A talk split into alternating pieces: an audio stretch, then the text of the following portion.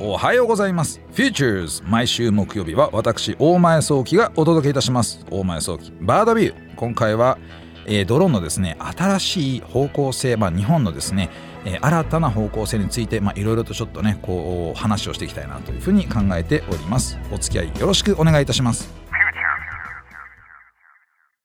改めまして Futures 木曜日大前早期。バードビュー。大前早期です今日はですね、まあ、相も変わらずドローンの話をしていくというふうな回でこう、ね、まとめていきたいというふうに考えているわけなんですけれども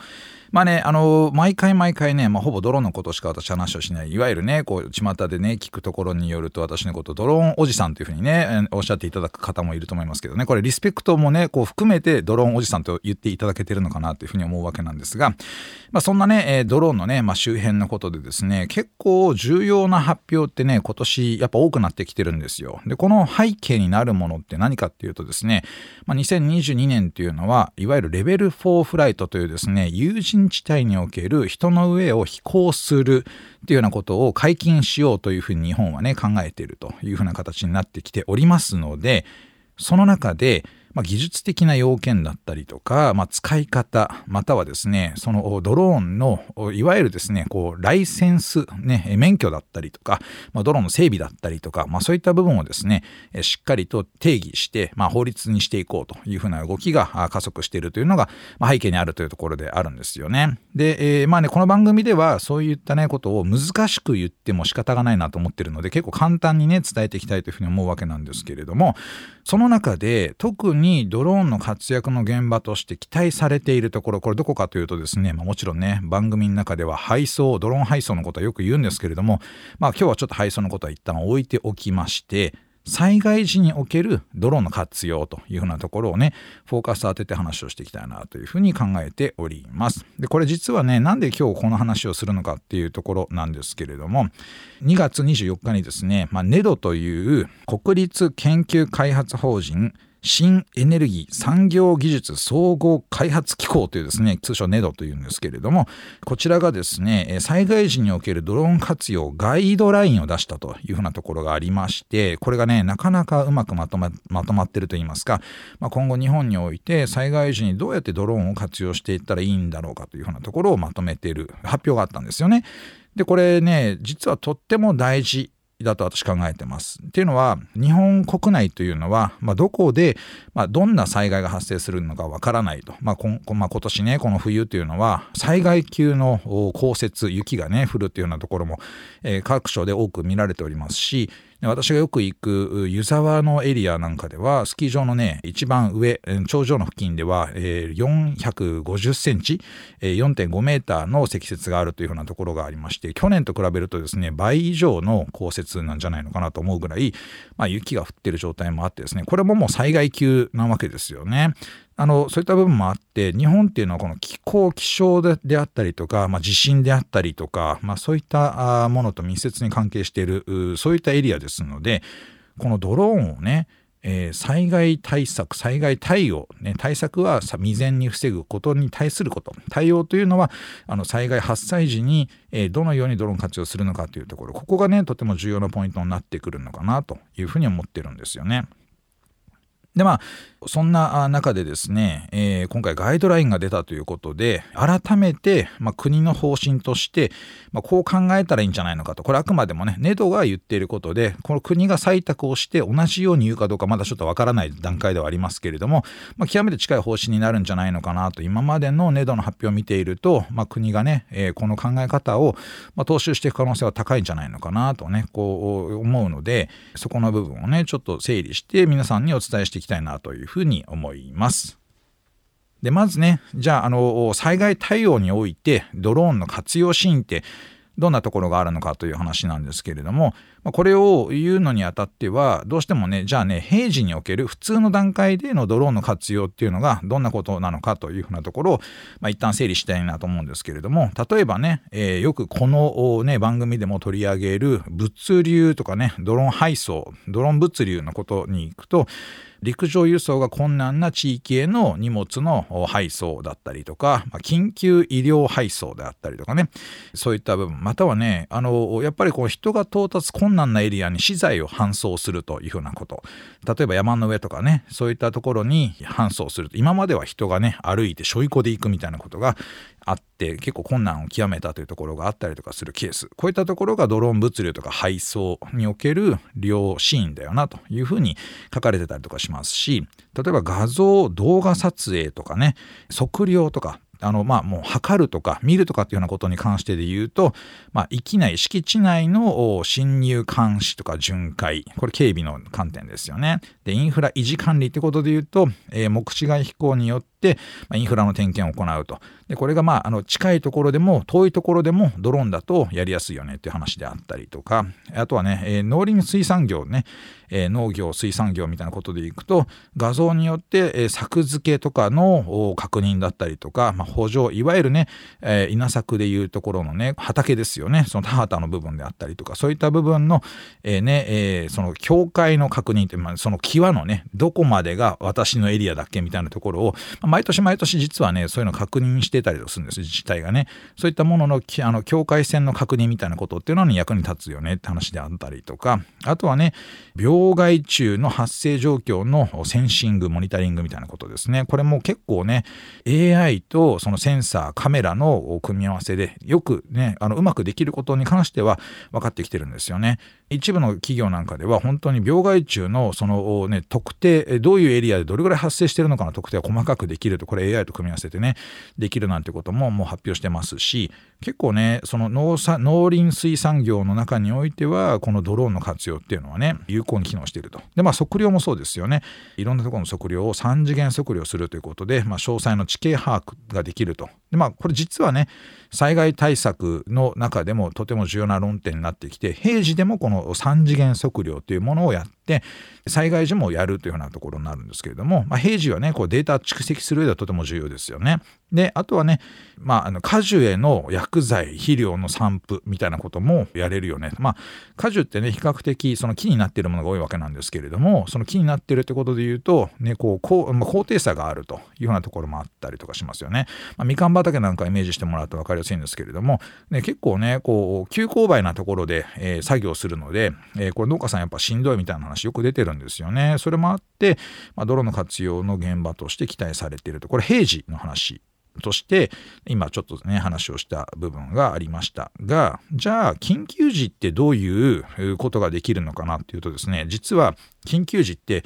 まあね、ものすごいたくさん活用シーンがあるというふうに、私今見てる資料ではね、こう出てまして、これ全部やるとね、番組のね、えー、大半を使ってしまうので、ちょっと簡単にね、整理をしていくと、まず一つは物の輸送、物資の輸送ですよね。小型資材のその輸送みたいなものっていうのは緊急時非常に役に立つよねと。例えばそれは何かっていうとバッテリーとか粉ミルクとか医薬品とかですよね。あのこういったものがどうしてもそのね今の人間社会において必ず必要になる資材になってくるのでこれを届けるというようなことでいうと、まあ、陸路での運搬が困難になった地域においてはこのドローンによって、えー、やりやすいというようなところっていうのは見えてきてるよねと。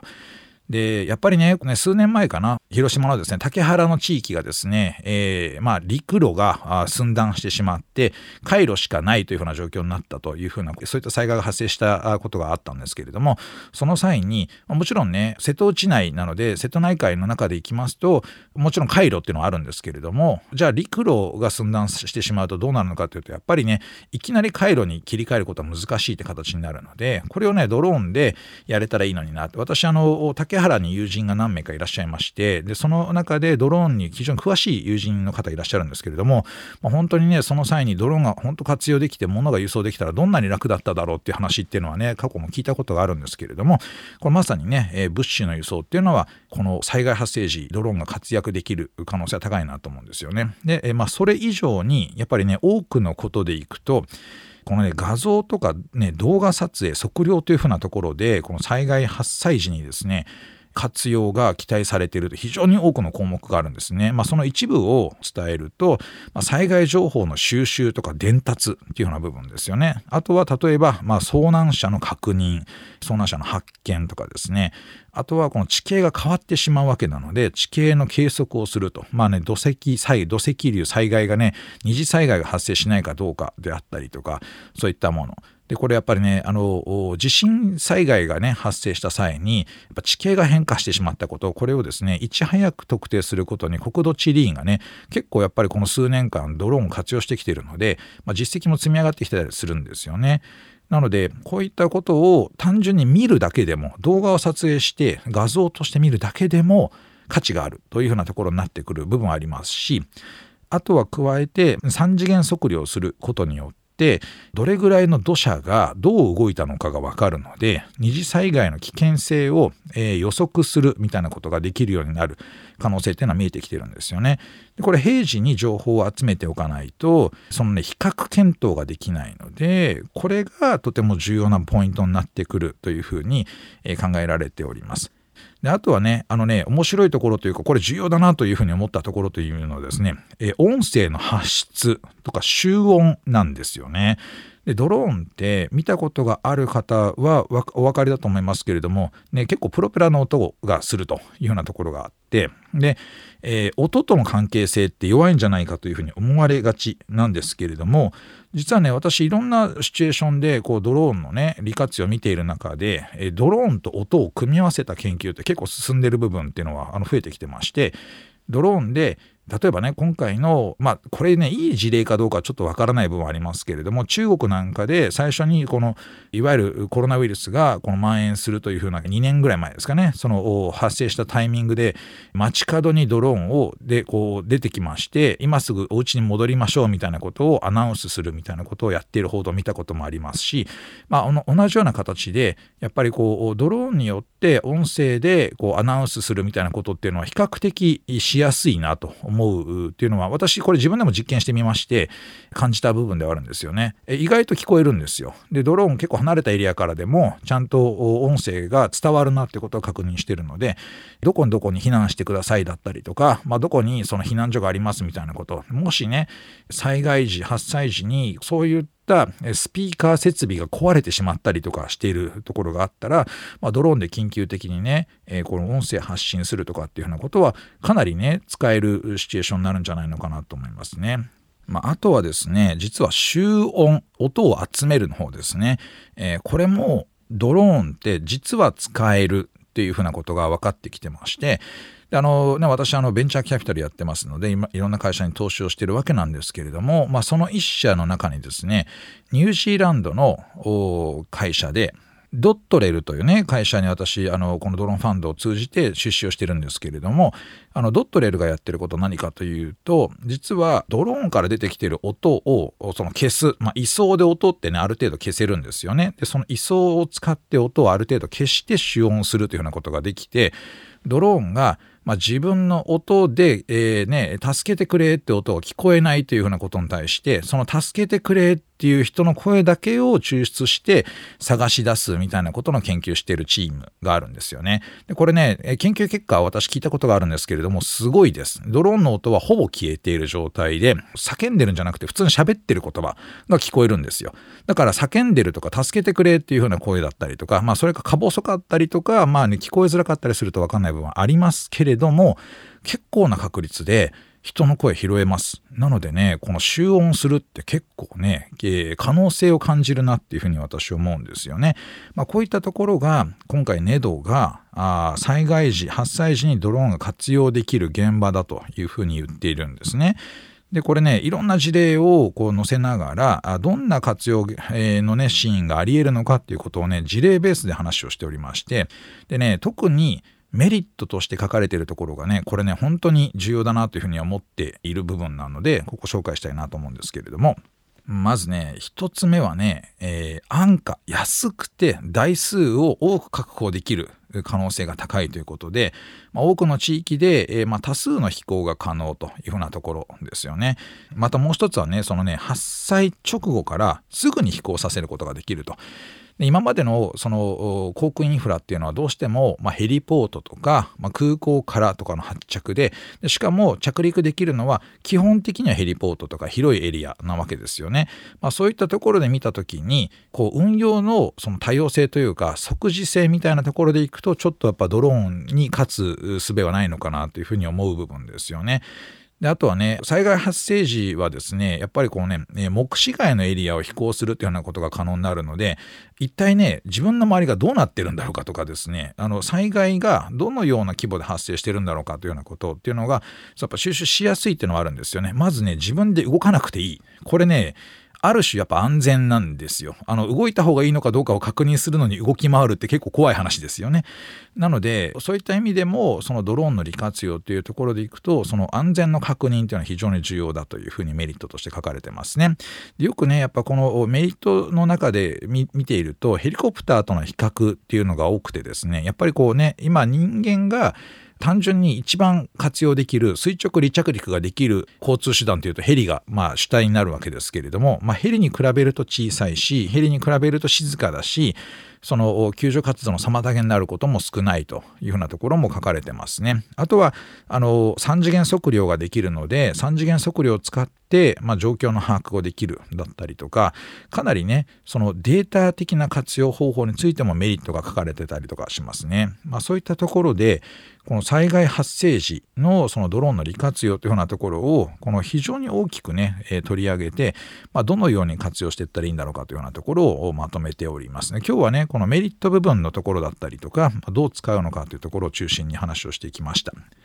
まあ、こちらね今日お伝えしたのはガイドラインなのでじゃあ発災時にどう使ったらいいのかっていうところの非常にね詳しい詳細な部分っていうのはかなりたくさん書かれてるんですけれども今日はねこの番組の中ではその話はしませんただねこのガイドラインがまとめられたということで今後ドローンの利活用が発災時にも加速していけるんじゃないのかなというふうなところを私感じておりますお送りしてまいりました。Futures on My 早期バードビューいかがでしたでしょうか、えー、今日はね災害発生時のガイドラインをねえ、これを NEDO のガイドラインを通じてちょっと今日お話をしてきましたがこの災害発生の時のドローンの利活用の仕方みたいなところがメインテーマになりました。またね、えー、いろんなところでこう災害発生してしまうと思いますけれどもその際にはねドローンの活用が進むことを私願っております。さて番組へのメッセージお待ちしております。OD にある番組 Features のメールフォームからお送りください。OD では番組情報のほか音声ポッドキャスティングも配信しております。また音声ポッドキャスティングは Spotify でも配信しております。Features 大前早期バードビューで検索してみてください。番組 Facebook ページでも情報発信しております。Futures 大前早期バードビュー私とはまた来週お会いしましょう。